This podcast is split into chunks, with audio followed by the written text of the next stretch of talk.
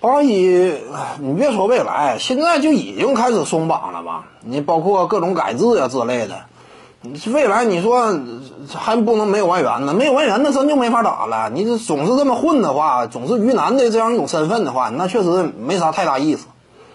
当然，你一旦说引进外援的话，它也涉及一些问题。但是目前来看，确实，呃，在不断的向着这个真正市场化的方向在调整。这也是一种需求嘛？呃，当时的那个历史阶段可能说，呃，八一队那样一种特殊的身份，但是现在呢，呃，在进行调整，那这个调整也是非常有必要的嘛。早晚早晚会真正像其他球队一样啊参与竞争，要不然你这么打也确实没啥意思。你每次都不用外援的话，你这玩意儿，呃，因为现在就我们的眼光来看，你说职业体育联赛当中啊，我一支球队我不用外援。这个事儿你可以从骄傲的角度去理解啊，也挺值得骄傲的。哎，我这块全都是国产球员，但是呢，你放眼整个世界的职业体育联赛，用外援是非常正常的一件事儿，这不是说非常奇怪，因为啥？这是职业联赛，职业联赛你就要体现的是一种更多的，还是一种职业性？什么叫职业性？为球迷奉献精彩比赛，对不对？球迷是这个联赛的衣食父母，球迷想要看到的是更高层次的。竞技水平，因此用外援呢，你就世界范围内哪个职业联赛，你说他不用外援呢？都用外援，用外援非常正常。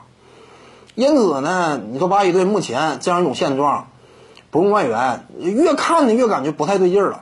还是说未来呢，还是应该用外援，然后这样你这支球球队，呃，成绩上呢，你可能说才有这个呃提高的前景。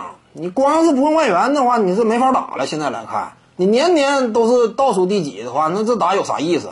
就没啥太大意思嘛。你至于说年轻球员的培养，事实的检验来看，你没有这个顶级外援率领啊，这一方面呢，平时训练的时候可能说啊，你队内的球员呢，受到的这样一种熏陶也相对较差，不像说其他很多球队啊，呃，我这个一个大外一个小外，那队内无论是内线外线都能够在训练当中进行学习和提高。你身边有这种真正的高手，对不对？有高手带着你打，那可能说你整个战斗力水平也会逐渐提升。